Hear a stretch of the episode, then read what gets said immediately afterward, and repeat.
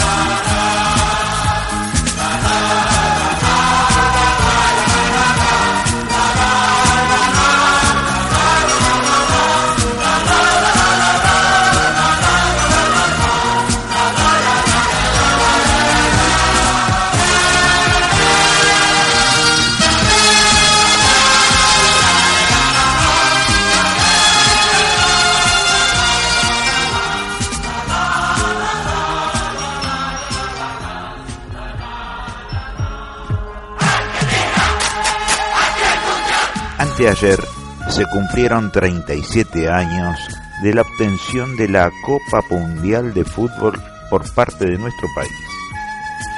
Pero lamentablemente, por ese hecho tenemos sentimientos muy encontrados, pues aparte de la alegría que nos brindaron nuestros jugadores por el logro, no podemos olvidar que en esa época estábamos padeciendo la dictadura más cruel y nefasta que padeció la Argentina.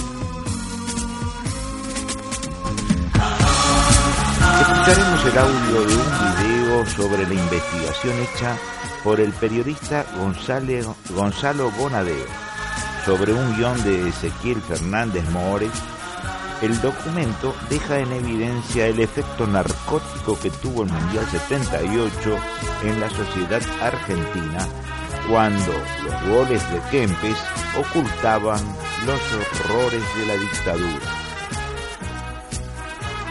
El documental plantea, recordando las actitudes de Adolfo Hitler en los Juegos Olímpicos de Berlín 1936 y Benito Mussolini en torno del Mundial de Fútbol de Italia en 1934, que el Mundial 78 fue una de las más groseras utilizaciones políticas de la historia del deporte. Este audio comienza en el momento en que el déspota Jorge Rafael Videla le habla a la selección como si fueran soldados que van a la guerra.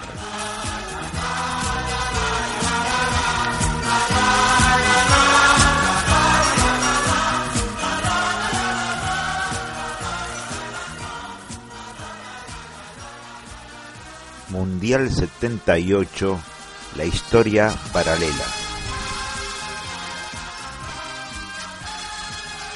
Señores, así como el comandante arenga a su tropa antes del combate, así de querido, hoy frente a ustedes, a través de esta visita exhortada, a que se sientan y sean realmente ganadores.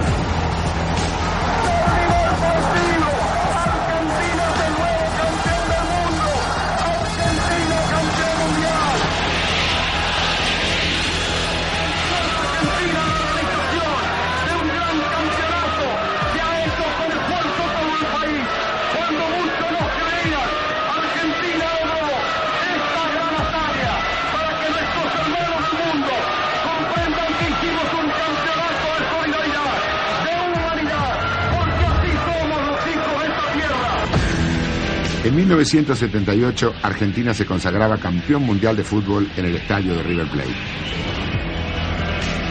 Fue la primera vez en que los argentinos, verdaderos fanáticos del fútbol, celebraban la Copa del Mundo.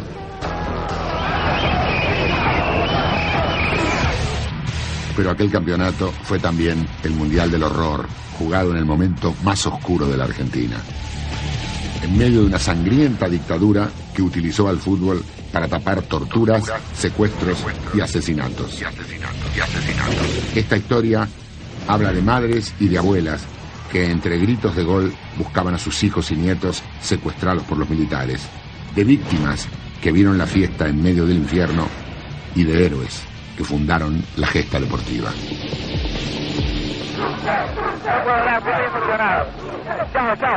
Y alcanzamos el nivel futbolístico que la gente quiere. Mientras se estaba desarrollando el mundial había un montón de compañeros que lo estaban torturando y bueno, algunos que lo mataron. Fue uno de los momentos donde era más claro que afuera la vida continuaba. Y creo que esas de las cosas que para nosotros era más difícil de soportar. Nosotros dentro de la cancha trataremos de hacer lo mejor posible para que vaya todo bien. Vamos a ganar. Ojalá. Ella estaba embarazada cuando la secuestraron y su bebé tenía como fecha de nacimiento en junio del 78. Es un tema molesto para nosotros eh, y prácticamente nadie lo toca. Vamos a dejar todo lo que tenemos. No sé si era mucho o poco, pero todo. Se lo dejamos a todo corazón. Muchas gracias. Mire, yo digo que vamos a ganar. Yo soy siempre muy optimista, así que no tengo dudas. Como hizo Hitler en 1936 con los Juegos Olímpicos de Berlín, el Mundial argentino fue también una de las más groseras utilizaciones políticas en la historia del deporte. ¡Ayúdennos, por favor! ¡Son nuestra última esperanza! Esta es la historia.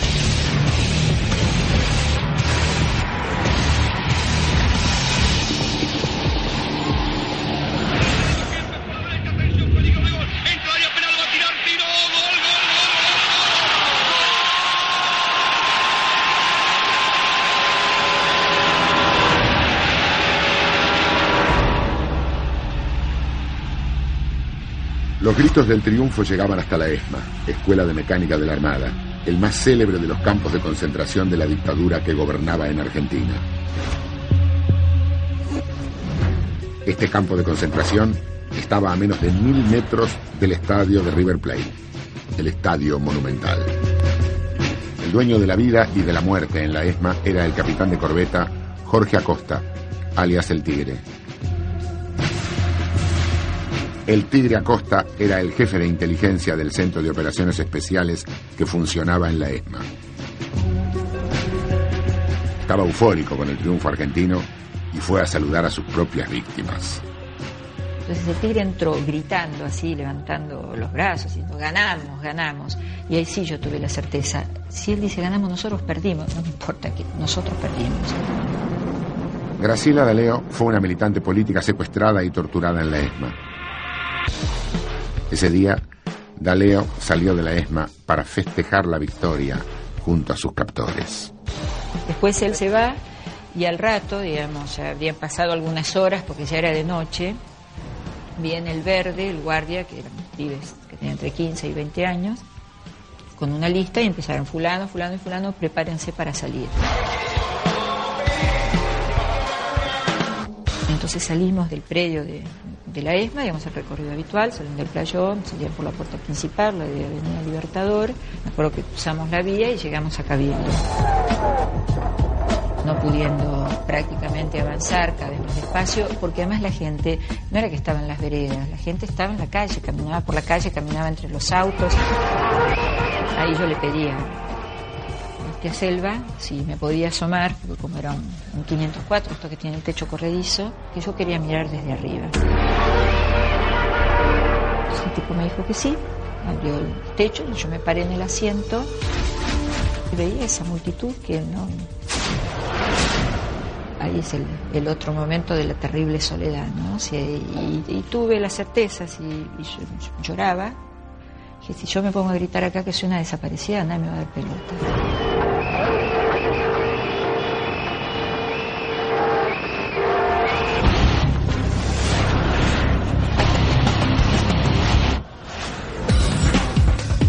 ...1978... Todas las miradas estaban puestas en la Copa del Mundo. Los hombres, las sedes, las tácticas, la preparación. Pero sobre todo, una gran esperanza.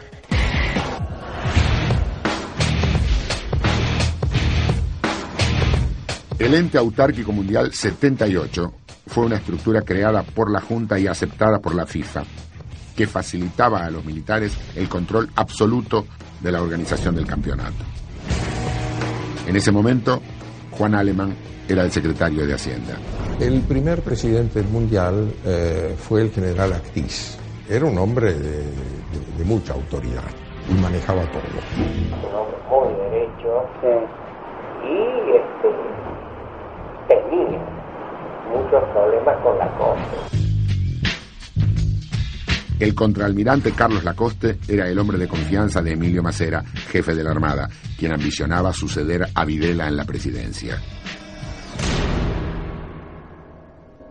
Un capítulo clave y jamás aclarado de esa batalla fue el asesinato del general Omar Actis. En eh, circunstancias aún no explicadas, sufrió un atentado y lo mataron, que fue atribuido eh, al terrorismo. Pero hay quienes también se lo atribuyen a Macera para sacarlo de encima. Tras el crimen de Actis, Lacoste se convirtió en el hombre fuerte del Mundial y comenzó la disputa entre la Marina y el Ejército por el negocio económico y político del torneo de fútbol. El Mundial costó eh, 700 millones en total. En esto está también el nuevo edificio de ATC, que es un gran disparate. Pero además eh, este, se hicieron estadios de más, enormes estadios que no hacía falta. Cuando no se le giraban los fondos venía la presión política de todas partes para que se le mande los fondos, que si no, no se llega. Imagínense, si no llegábamos al Mundial, a mí me colgaban en la Plaza de Mayo. Bajo el signo de la paz, declaro oficialmente inaugurado este onceavo Campeonato Mundial de Fútbol 78. El día de la inauguración del Mundial estaba en esta tribuna, eh, estaba con mi tío. Claudio Morresi fue un destacado futbolista profesional argentino. Me acuerdo que Videla estaba allá. Mi hermano había desaparecido hacía dos años atrás. Tenía 17 años, era un muchacho que militaba en la Juventud Peronista, en, la Unión de Estudiantes Secundarios. Eh, salió de mi casa y no volvió. Aparecieron personas que a cambio de dinero decían eh, lugares donde mi hermano estaba detenido. El joven fue asesinado con seis balazos en la cabeza. La familia conoció la noticia 13 años más tarde. Durante todos esos años, Morresi y sus padres soportaron extorsiones con la esperanza de volver a verlo con vida. Un torturador este, le, exigía dinero y aparte le decía que mi madre tejiera este, pulóveres y ropa de abrigo porque iban, a cambio de tanto dinero, mi hermano iba a ser sacado del país y llevado a Dinamarca. Entonces yo tengo la imagen de mi madre tejiendo a la noche.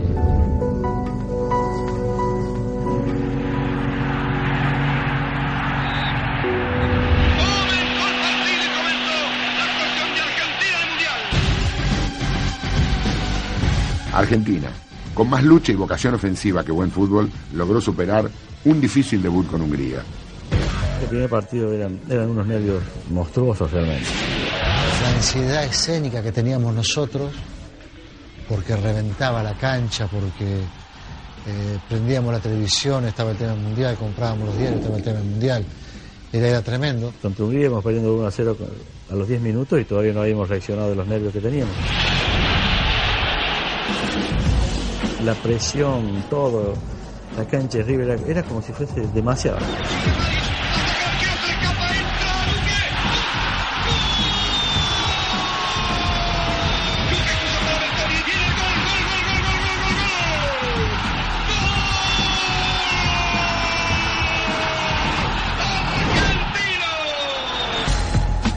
En un país dominado por el miedo y el silencio, la mejor información sobre la represión ilegal llegaba desde el extranjero. En Europa, organismos de derechos humanos y exiliados argentinos decían que la Copa del Mundo no debía jugarse en la Argentina de Videla. ¿Cómo festejar los goles en el Monumental mientras que a pocos metros de allí, en la ESMA, miles de personas eran torturadas? La ESMA es el lugar que se devoró a 5.000 compañeros míos. Yo creo que si quedamos vivos eh, 100, somos muchos. Para la Junta Militar, estas denuncias eran parte de lo que consideraban la campaña anti-argentina. Visitantes que se han sentido como en su propia tierra, tratados con afectuosa hospitalidad, podrán ahora testimoniar sobre la realidad de nuestra patria deformada por una aviesa campaña internacional. El almirante Macera montó entonces su propia campaña de prensa e instaló una serie de oficinas en la ESMA a la que los prisioneros llamaron La Pecera. La Pecera. Durante su cautiverio, Raúl Cubas trabajó allí. Para la época del Mundial ya eh, existía La Pecera, que estaba ubicada en el altillo de la ESMA y era donde eh, trabajaba un grupo de, de, prisioneros en labores como eh, archivo, ¿cómo se llama?, de imágenes. En la pecera, los detenidos investigaban todo lo que se difundía sobre Argentina en el extranjero. Ellos estaban obligados a trabajar para mantenerse con vida. Y yo en esas circunstancias estaba encargado de eh, chequear y monitorear eh, todas las noticias que venían del exterior. El gobierno quería obtener una declaración favorable de Boca de Menotti para mejorar la imagen del país. Y para eso decide enviar a un periodista propio a la conferencia de prensa con el técnico. Raúl Cubas fue el elegido para hacer esta entrevista y custodiado por sus propios captores llegó a José Cepaz. La idea fue del teniente de navío Rolón, que inclusive fue uno de los que me acompañó a la, a la entrevista. En la rueda de prensa, este, yo lo que hacía era mirar alrededor o decir, bueno, esto es una locura, estoy aquí, este, pero en realidad no pertenezco a este mundo. Luego de la conferencia, se acercó al técnico y le pidió una entrevista. Primero me temblaban las piernas. Este, mezcla entre hacer un trabajo que nunca había hecho ante un personaje real. Cubas estuvo tentado de confesarle que él era un desaparecido y que en la ESMA había más compañeros en cautiverio. Pero no se animó. Y en realidad sentí miedo. Lo que sí, el único momento de racionalidad fue el ubicarme cuando dio la rueda de prensa Menotti cerca de él para tratar de salir en una foto. Inclusive en la foto que sale en La Nación está Menotti y enfrente de Menotti de la mano derecha está primero Rolón sentado este, y estoy yo parado, ¿cómo se llama?, detrás. Pensaba, bueno, si salgo por lo menos queda una prueba de que estuve ahí, porque bueno, en ese momento yo no sabía si iba a vivir o después de la entrevista o a los 15 días este, me, me. Además de sus propios mecanismos de propaganda, el gobierno contó con la colaboración de medios y periodistas argentinos fieles al proceso. La Copa del Mundo para Argentina fue un compromiso que en su momento adquirió el país y que en estos momentos lo está cumpliendo. Pero por sobre todas las cosas es un hecho también político, porque queremos que todos los pueblos del mundo conozcan cómo somos los argentinos.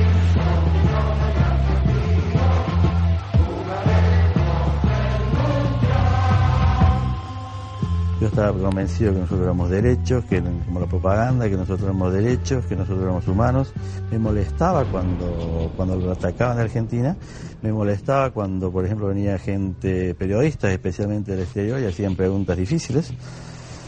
Yo decía que era todo propaganda, propaganda comunista, propaganda zurda, en fin. Eh, ese era yo, por ejemplo, que era, digamos, el más instruido. Les rogamos a ustedes, son nuestra última esperanza, son nuestra última esperanza. Durante el Mundial, las madres de Plaza de Mayo querían aprovechar la presencia de periodistas extranjeros para denunciar la desaparición de sus hijos.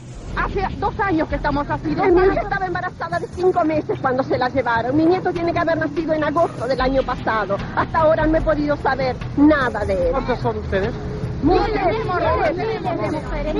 Usted no se olvide que estas señoras que hoy están continuando la lucha subversiva que han desarrollado sus hijos antaño, tratando de presentar figuras y presentar posiciones que evidentemente no hacen nada más que continuar la acción subversiva que hicieron sus hijos. La bota militar no solo afectó a las víctimas directas de la represión. Los integrantes de la selección nacional atravesaron por algunos momentos difíciles. En esa época era muy, muy, muy, difícil, muy dura. Y yo, bueno, había llegado a tener un, un conflicto con el presidente de River, que era Aragón Cabrera. Eh, entonces, bueno, no firmé contrato. Y un día llego a mi casa y me agarra mi viejo y me dice, mira, no te asusté, pero hoy me bajé del colectivo y me, me- me agredieron y me dijeron que decía a tu pibe que agarré el contrato si no te vamos a matar. Fue un día me metieron en una oficina, me recibió un tipo vestido de fajina militar y, y me amenazó. En su juventud, César Luis Menotti había estado afiliado al Partido Comunista de Argentina. Lo que pocos saben es que Menotti, en plena preparación mundialista, salía de la concentración de José Cepaz escondido en un automóvil para reunirse con dirigentes del Partido Comunista. Sí, sí, tuve muchas, sí, en Olivos, en la casa de Florindo Moretti. Se discutía todo, se discutía la lucha armada. Y hay otras cosas también que a mí me avalarían en un juicio para demostrar que yo fui mucho más combativo que muchos de estos que andan ahora diciendo pavadas. Yo tuve gente en mi casa, yo saqué gente de la cárcel. A Laura, la hija mayor de mis cuatro hijos, la habían secuestrado junto a su esposo. Ella estaba embarazada cuando la secuestraron y su bebé tenía como fecha de nacimiento en junio del 78. Estela Carlotto es presidenta de Abuelas de Plaza de Mayo y en tiempos del Mundial también buscaba a su nieto Guido, nacido en cautiverio por aquellos contradictorios días de junio del 78. Laura, desde el campo de concentración, por intermedio de una persona liberada, nos mandó a decir, mi bebé va a nacer en junio, que mamá lo busque en la casa cuna, si es varón, lo voy a llamar Guido, como mi papá. Le dijeron, despedite de tus compañeros porque te vamos a hacer un juicio rápido, vos reconoce tus delitos y te vas a juntar con tu hijo y con tu familia se despidió sabiendo que iba a la muerte y la mataron. Yo ya en mayo empecé la búsqueda formal de ir a la casa cuna, en los orfelinatos, a, a esperar el toque de un timbre a la noche dejándome un bebito en la puerta con un nombre o llamándome de alguna dependencia de menores a decir, señora, hay un chiquito que dicen que es su nieto. La sensación mía del mundial es esa, la espera angustiosa, sobre todo en las noches, cuando pensaba que algún timbre me iba a llamar para encontrar mi nieto. Estamos justamente, digamos, sufriendo esa ausencia, esa angustia, cuando el país festejaba los triunfos de Argentina en el fútbol.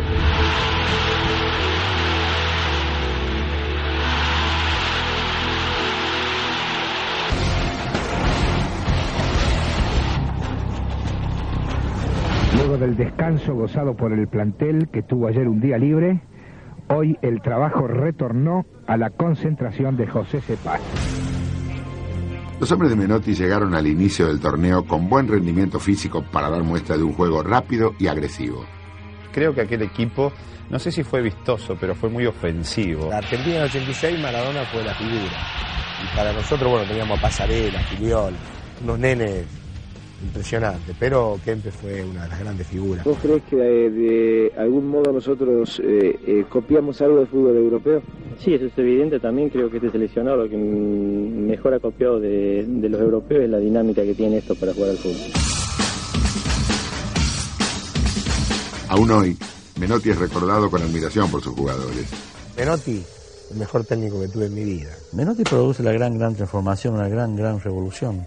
Antes éramos los campeones morales, a partir de ahí los campeones de verdad, es así de simple. Para muchos especialistas, Menotti comandó un trabajo que marcó un antes y un después en la historia de la selección de fútbol de Argentina. La selección argentina comenzó su trabajo con algunos eslogan, entre ellos dos frases que fueron fundamentales. Uno decía, de la única manera que podemos jugar bien es jugar limpio, jugar limpio con la pasión popular y en la profunda defensa de este espectáculo. Y la otra era, la selección será de todos o no será de nadie. Su discurso agradó a la prensa progresista, pero paradójicamente también convencía a los militares. El proceso se ha cumplido en toda su extensión. A la perfección, yo diría más que, más que a la perfección. Fue todo, todo, todo muy, muy bien planeado, muy bien trabajado. Nosotros en tres años no podemos remediar la desorganización de 25 años de fútbol. Nunca quedó un proceso como para, para revalidar. Menotti denominaba proceso a su trabajo con la selección y jugaba un fútbol ofensivo y estético que él llamaba defensa del estilo argentino. Eso también agradó al discurso nacionalista del régimen de facto. Estamos preocupados, como siempre, porque tenemos una enorme responsabilidad. Es demasiado el afecto que recibimos en cada día y antes de comenzar la Copa y, y, y, aquí en la calle y la selección ha producido una euforia que realmente nos sorprende. Su postura de izquierda, pero su condición de campeón en un mundial utilizado por la dictadura, le generó fuertes polémicas a posteriori. Así como el comandante arenga a su tropa antes del combate, así he querido. Hoy, frente a ustedes, a través de esta visita exhortarlos a que se sientan y sean realmente ganadores. Es probable que haya sido permisible a veces a, a aceptar algunos diálogos con algunos tipos que no lo tendría que haber hecho. Me jode mucho. Tenga la plena seguridad de haber cumplido a conciencia con este trabajo tan delicado de la preparación. Pero no, ante otras actitudes, no, no, no. Yo creo que, que, yo fui muy, muy leal a mi equipo y, a, y, a, la gente, muy leal, muy leal. Yo no tuve compromiso con nadie. El Almirante Macera, junto al doctor Cantilo, al cuerpo técnico de la Asociación del Fútbol Argentino, e inclusive a un aficionado del fútbol que se llama Emilio Macera y es hijo del comandante en jefe. Juntos recorren las instalaciones de José C. Paz. Recuerdo muchos militares y, y, recuerdo visitas en helicóptero. Los jugadores, prácticamente todos, se acercan para conocer detalles de la máquina que condujo al comandante en jefe de la Armada aquí a José Cepaz. Por miedo a volar nunca me subí en helicóptero, que era como una, una distracción estúpida, ¿no? Unos cuantos subieron, es decir, era parte de, del entretenimimiento y de, y de todo eso. Vivimos con una intensidad esta responsabilidad que no, no, no tengo nada que arrepentirme, al contrario. Yo era el técnico de la dictadura y también podría decir entonces, con una vanidad absoluta, Cita Rosa, que era el músico de la dictadura, porque yo lo fui a ver a Cita Rosa en la dictadura, en, en Gimnasia de Grima, era muy, muy poco, pero cantó. Hay que ser muy mal bicho, o no tener nada en, en la sangre para, para, para no sentir eh, ese compromiso, esa representatividad, porque no eran este, la, la, Junta Militar, ni era la platea de River, era la gente de José Cepá, la gente de los pueblos, la gente que se bajaba de los camiones, de los taxis, y no nos dejaba pasar. Yo siempre terminaba mi charla diciendo lo mismo. Cuando saluden, levanten la cabeza y aprendan a saber para quién juegan. Ahí están, esos son, son esos, los que están ahí. Ahí está tu viejo, tu hermano, tus amigos, tu barrio, tu gente. Se retiran los jugadores argentinos aplaudidos por el público. Vamos acercándonos a Kempes. Mario Kempes, por favor, para Teleón se informa. ¿Qué impresión le ha causado esta exhortación del presidente Videla? Bueno, para nosotros es muy, muy importante, eh, aparte ya que el público creo que nos tiene demasiada confianza y nosotros dentro de la cancha trataremos de hacer lo mejor posible para que vaya todo bien. Vamos a ganar. Ojalá. Galantini, para Teleón se informa dos palabras de esta entrevista con el presidente. Bueno, estoy muy contento ya que de, por segunda vez vengo a visitar al presidente y el apoyo de la gente para nosotros es muy importante. Para nosotros es muy importante que el señor Videla y su, su, la Junta Militar, digamos, esté con nosotros pues, y nos apoye en todo sentido y haya dado todo, todas las fuerzas y todo el aliento como lo dieron ellos. Yo no hice la pared con Videla, ni con Macera, ni con Lacoste, ni con nadie. Yo hacía paredes con Bocini, hacía paredes con Kempe, con Valencia, con Luque, con Housener. Y todas las paredes que hice en el Mundial las hice con mis compañeros. Yo me pongo en lugar de Luque y se me caen las lágrimas. De dolor, no de bronca. Luque perdió un hermano que lo venía a ver jugar un partido de fútbol. Tuvo un accidente y se mató. Y después que aparezcan diciendo algunos tipos Bilardo o algunos otros, de que ganamos el Mundial gracias a la dictadura. No, es, es, duro, es muy, muy fuerte. Ya el hecho de decir, por ejemplo, cómplice o, o, palabras de esa manera son, son fuertes, muy, muy fuertes. Lo que pasa es que ningún jugador se jugó acá de venir a la plaza, de venir a hablar con las madres, de decirnos, madres, miren lo que nos pasó, es terrible. No, creyeron que lo hicieron bien y que estaba bien y que bueno, punto, ¿no? Creo que uno tiene que afrontar este tipo de cosas. Julio Ricardo Villa aceptó reunirse con una de las integrantes de las Madres de Plaza de Mayo.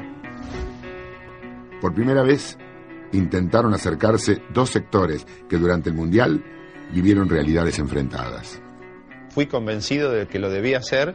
Cuando terminó, este, tuve algunas este, incomodidades en el medio, pero la valentía de, de, de, contestar lo que lo mío. Obviamente nosotros aunque quisiéramos o no quisiéramos ayudamos al proceso, ayudamos a un proceso que fue un proceso eh, criminal totalmente, eh, hasta genocida, eh, aunque nosotros obviamente no, no quisiéramos o no, no, no queríamos hacerlo. Un mundial no se hace con los jugadores ni con el técnico, se hace con la prensa, con los compromisos económicos de la FIFA, con los dirigentes. Entonces, después que terminó el Mundial, se abrazaron todos, se subieron al carro de una manera repugnante y después, cuando vino la democracia, se bajaron de ese carro para seguir acompañando este circo, pero en definitiva eran los mismos. Sale César Luis Menotti, director técnico del equipo argentino, y es aplaudido por el público, que recibe con aplausos al director técnico y a los jugadores del equipo argentino. No cabe duda que nosotros hayamos sido usados este, políticamente, porque el deporte es, este, es una contención muy grande para, para muchísima gente. Lo que sí este, no me siento parte de eso, ¿no? Claro que ayudamos, porque en la medida que nosotros... Estamos escuchando Abriendo Horizontes. Abriendo Horizontes. Transmitiendo desde el estudio Santiago López de Mar del Plata, con la conducción de Carlos Alberto Nastasi.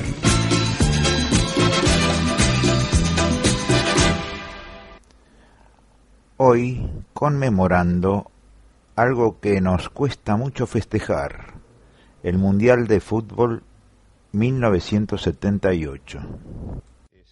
Es una contención muy grande para, para muchísima gente.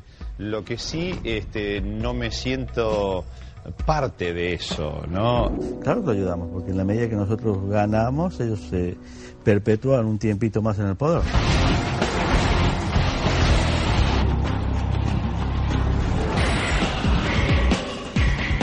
El Mundial recién comenzaba y quedaban muchos partidos por delante. Argentina ya había triunfado frente a Hungría. Ahora enfrentaba a Francia. Ben, une opinion de...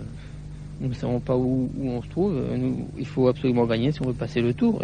On ira pour gagner contre l'Argentine, mais il faut que ça soit possible. La jornada se presentaba tensa. Si Argentina ganaba, se clasificaba para la segunda ronda.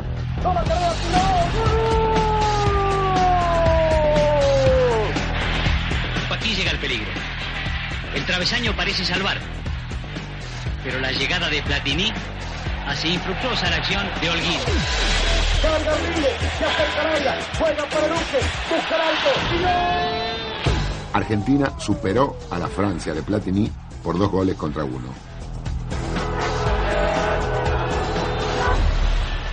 Argentina vibró durante el Mundial la historia de dos perfiles contrapuestos. El de Kempes, el matador, el de los campos de juego. Pero también el de Videla, el genocida, el de los campos de concentración. Esa pregunta me la hice muchas veces yo después. Eh, ¿Cómo reaccionaría un, un torturado eh, al, al escuchar nuestros goles, por ejemplo? Los goles se escuchaban, los goles se escuchaban, sí. Hemos gritado digamos, los, los goles del Mundial. Pero, digamos, al, al frente estaban torturando. Y era como una cosa que, que, que no podías tragar. El Mundial también se gritaba en las cárceles en las que estaba Adolfo Pérez Esquivel, el Premio Nobel de la Paz 1980. Algunos partidos pasaron por los alta- altavoces. Lógicamente, cuando había un gol de Argentina, todos gritaban, saltaban, eh, en fin, nos emocionábamos.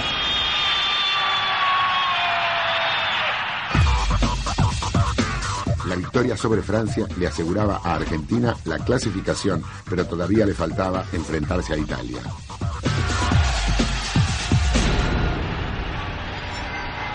Argentina sufrió una inesperada derrota que la obligó a trasladarse a Rosario para disputar la segunda fase. Finalizó la primera ronda del Campeonato Mundial de Fútbol, un capítulo inicial que deparó abundantes sorpresas.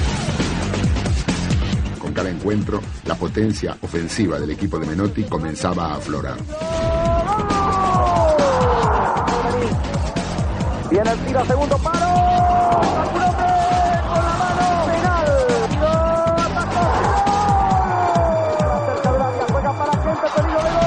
Con dos goles del matador, Argentina derrotó a Polonia. Kempes comenzó a proyectarse como el goleador del Mundial.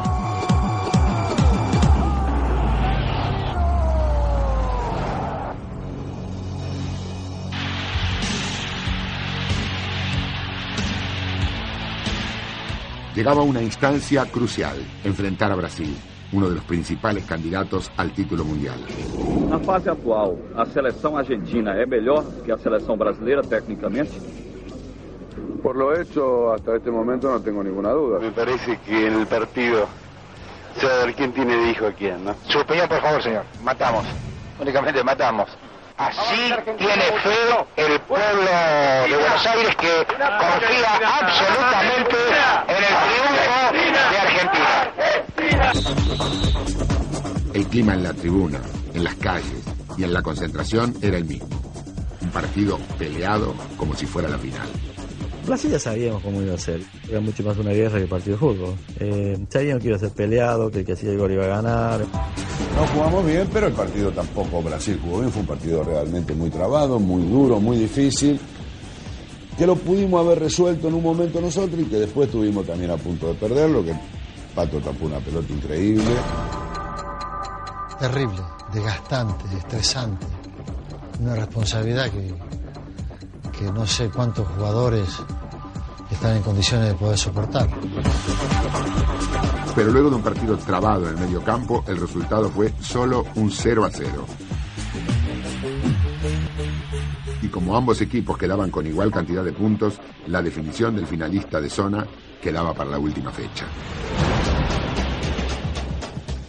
Brasil le ganó 3 a 1 a Polonia. Por la noche, Argentina enfrentó a Perú sabiendo que si quería llegar a la final, debía ganar ese partido por más de tres goles de diferencia. Todo lo que yo lo he dicho es este, lo que yo he sentido, lo que yo siento. ¿Pero qué es lo que hace? ¿Lo que es? Eh, vergüenza, vergüenza, nada más. ¿Pero por qué? ¿Por qué? ¿Por qué? Porque yo pienso como jugador que ese partido no fue normal. Habían rodeado de tanto celo y de tanta suspicacia al partido con Argentina que al final, más bien previo al partido con Argentina, fue un zafarrancho. Antes del partido sucedió lo que no había sucedido nunca. Entró a saludarnos eh, Videla con un grupo de personas. Dentro de ese grupo de personas estaba hasta Henry Kissinger. Henry Kissinger, ex secretario de Estado norteamericano, amigo personal de miembros del gabinete, nos visita para ser testigo de este gran momento. No, I just wish you all good luck in, in the in the football in the football games in the next few No, simplemente desearles a ustedes muy buena suerte en el- los partidos de fútbol que están por venir. Tú sabes que le preguntas a mucha gente, a muchos jugadores, mis compañeros de esa época, y muchos no se acuerdan. Es algo rarísimo. Entraron antes y entraron después del partido. Y después te pones a pensar que puede haber sido algo psicológico, algo preparado. Entra Kepe, peligro de gol. Entra área, peligro, va a tirar, tiro. ¡Gol, gol, gol, gol! Para Tarantini, viene el centro, entra Mario. Cabello Tarantini, gol, gol. Argentina ganó por 6 a 0.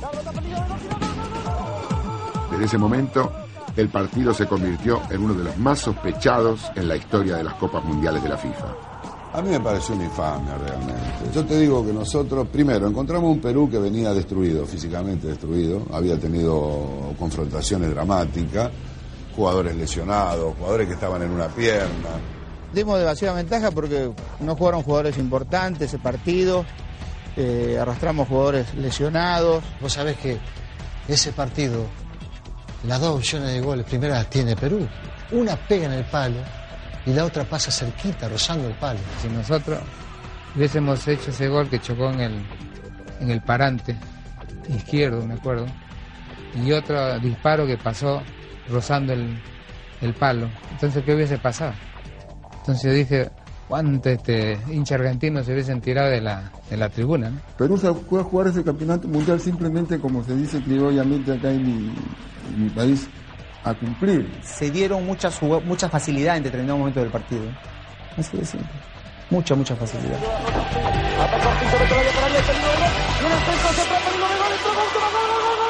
Al equipo peruano se lo acusó sin pruebas de haberse vendido. 25 años más tarde, los jugadores peruanos dudan de la transparencia de varios acontecimientos que encerró ese partido. Yo no pongo la mano al fuego por nadie, más que por Ramón Quiroga, porque los indicaban a Ramón Quiroga. Y, todos los goles fueron al área chica.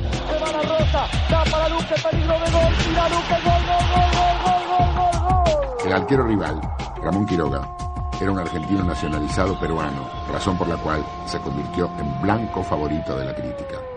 No me gustó perder primeramente, ¿no? Soy, siempre he sido ganador, voy a donde voy, voy a ganar.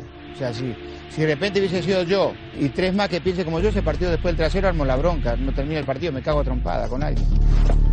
El otro sospechado era el defensor Rodulfo Manso. Sí, hubo entre jugadores, hubo entre dirigentes, hubo automáticamente Rodolfo Manso no supo nada. Pero desgraciadamente a Rodolfo Manso fue que le cargaron todo. Luego del Mundial, Manso vino a Buenos Aires convocado por Vélez Arfield. Estando yo en eh, Vélez, en Argentina, es que sale ya la versión clarita. O sea, ya, no es que este, sí, Rodolfo Manso dice Perú se vendió. El peso del descrédito llevó al ex defensor de Perú a desmentir públicamente los rumores. Yo no he recibido dinero ni mis compañeros del equipo de la selección peruana. En el partido jugado en la ciudad de Rosario entre, entre la selección argentina y la de Perú. El momento ese a mí me mató. Y no me explico por qué ningún, ni un dirigente, ni un periodista, ni un compañero mío se comunicó conmigo. No entiendo hasta el día de hoy. No, nunca declaré nada. Me siento un poquito dolido por mi patria, y por mí y por mi familia, y también por la Argentina. Yo soy el tipo que Desgraciadamente salí más perjudicado que toditos mis compañeros en ese tiempo. Las dudas no solo recayeron sobre los contrincantes. El accionar de la Junta Militar agregó más cuestionamientos al partido con Perú. Me pusieron una bomba en mi casa, eh, justo en el momento del cuarto gol de Argentina con, eh, con Perú. El que armó todo este operativo sabía que se iban a hacer cuatro goles, que era lo que la Argentina necesitaba para clasificarse. ¿no? Y si no hubieran metido cuatro goles, se iban con la bomba a su casa. Y esto un poco es eh, esta rara personalidad de Macera, se creía omnipotente, ponía bombas o mandaba a asesinar gente, así, pero más allá de todo lo que fuera la lucha antisubversiva. ¿no? Sugestivamente, 15 días después del Mundial, la Junta ordenó una donación de trigo a Perú. Algunas fuentes indicaron que esa donación formó parte del acuerdo entre los regímenes de ambos países a cambio de la goleada. Ni por casualidad yo puedo decir, ni nadie puede decir, no, no hicieron nada. Simplemente no lo sé, ojalá que no hayan hecho nada, que entonces el triunfo nuestro haya sido simplemente deportivo. Si no hubiese sido así, me, sentiría muy mal, estaría pensando posiblemente en devolver mi medalla, ¿no?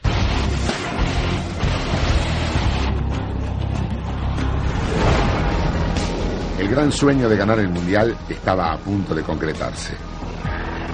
Solo restaba enfrentarse a Holanda. Argentina ya estaba en la final. Filial, tu saludo al arribar a Buenos Aires.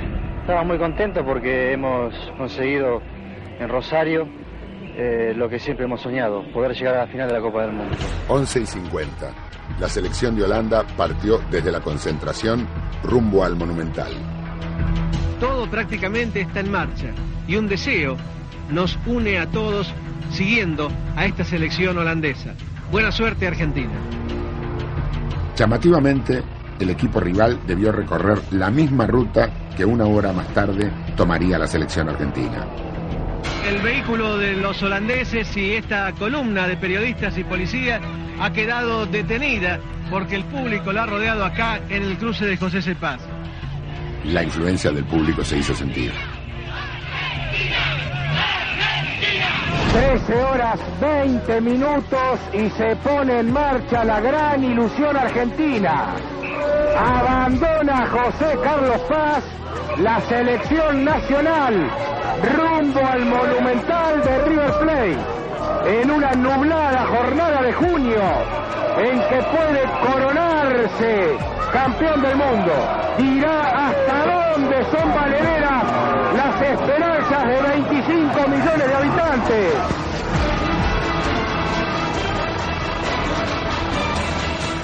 Y aquí está el Monumental de Núñez, exactamente 14 horas 5 minutos. Se produce el arribo de la delegación argentina. Estamos viviendo los instantes previos a la gran fiesta final. ¿Intentará usted mantener la línea del fútbol sudamericano que usted ha defendido en este cotejo? Sin ninguna duda, es decir, nosotros saldremos a disputar esta final con respetando nuestro trabajo hecho en los últimos cuatro meses, con las mismas convicciones. Aquí está Argentina en el arco del Río de la Plata. Vamos Argentina. La charla técnica del partido final duró 12 minutos. Y en los 12 minutos fue una arenga permanente hacia nosotros, no hablando del rival, sino simplemente pidiéndonos memoria de todo lo que él nos había pedido en cuatro años de trabajo. Miles de personas coreaban el himno nacional. Este podía ser el último triunfo mundial para todos. Pero Holanda no era un rival fácil. Comienza el partido final de la Copa del Mundo del 78 en la República Argentina.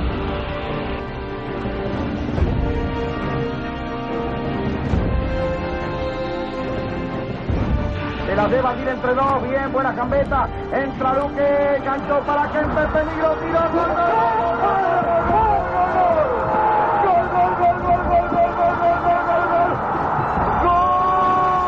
minuto 37 del primer tiempo, Kempes llegó al arco rival y redobló el aliento en la tribuna.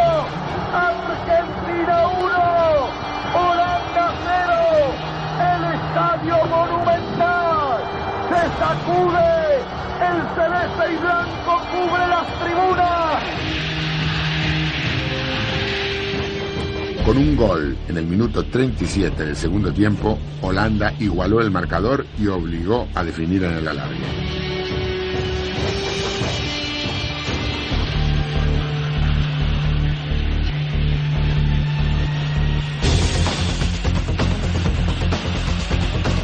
Bertoni enganchó bien hacia adentro, dio para esto se metió en el área, adelantó peligro gol, salió el arquero, va a tirar gol, gol, gol,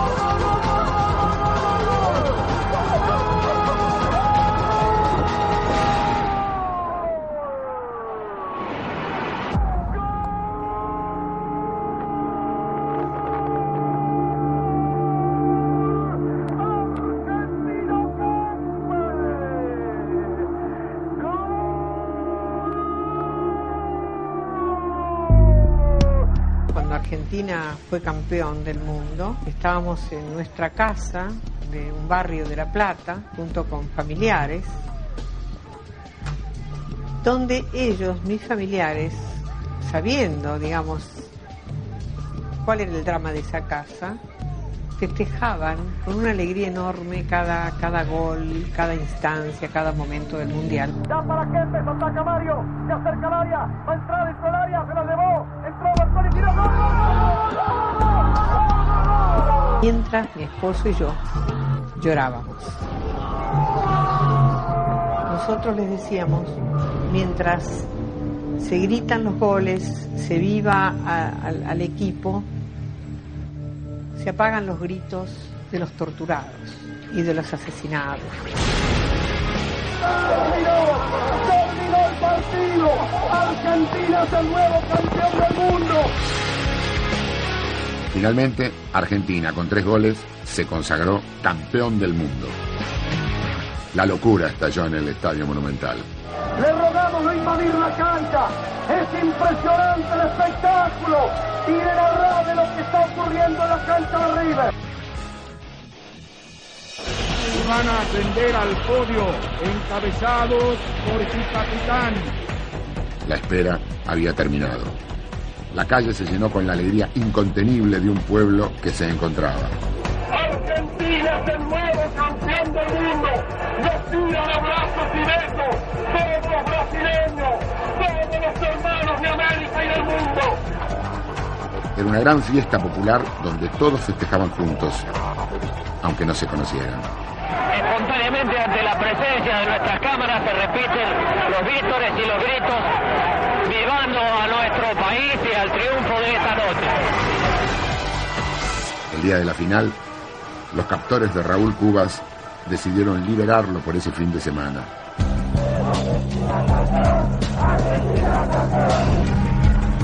Y aunque festejaban el obelisco, Cubas seguía siendo un desaparecido.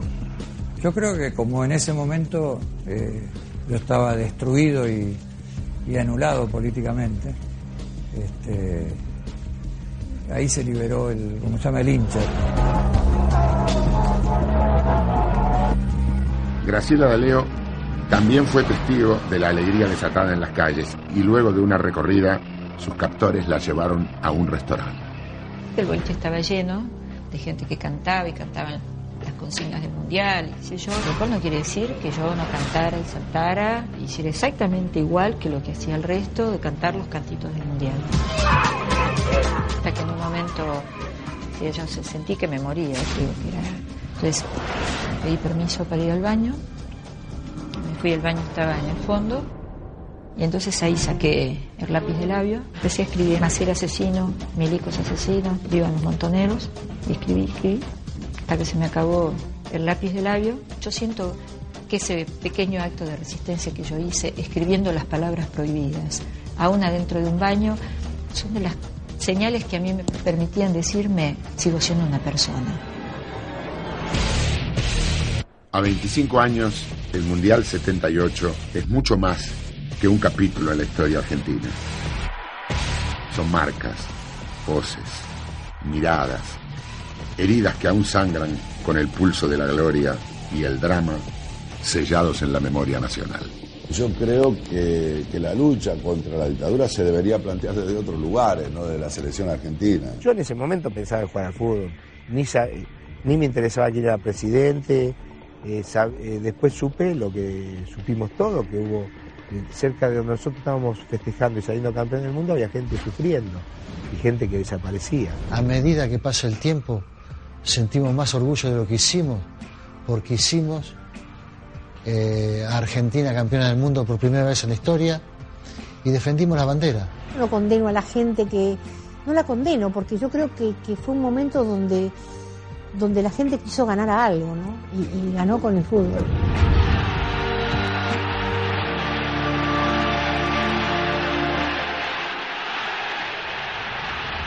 Este júbilo que se manifiesta en nuestras calles, en varias y sucesivas noches y aún en los días, sepan ustedes interpretarlo. Es el júbilo de un pueblo que más allá de un exitoso resultado deportivo, festeja un reencuentro consigo mismo, un reencuentro con sus valores tradicionales, un pueblo que se siente orgulloso de su pasado, que no reniega de su presente y que asume con heroico optimismo el futuro inmediato. Mi nieto nació allá en el 78 cuando se estaba jugando este mundial. Y es el nieto que estoy buscando y que no sé dónde está.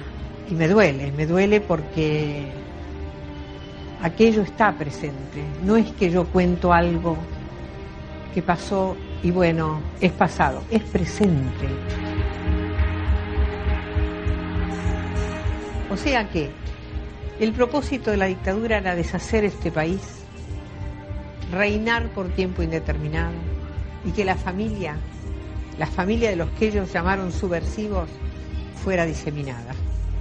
Y no lo consiguieron, porque estamos juntos, porque el país existe y está de pie, porque los Carlotos estamos juntos, en los fideos de los domingos, en los asados que programamos para cuando la familia volviera a ser la misma.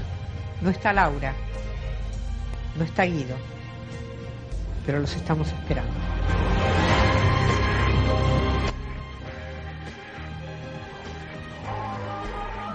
Gracias al tesón y lucha de las abuelas, ya Guido apareció y está con nosotros, pero aún faltan aparecer muchos más todavía. Y que lo que acabamos de recordar nos sirva para aprender que no debemos engañarnos cuando nos distraen con espejitos de colores. Aquello fue en plena dictadura cívico-militar y ahora en plena democracia con actos farandulescos y promesas incumplibles. Estemos atentos.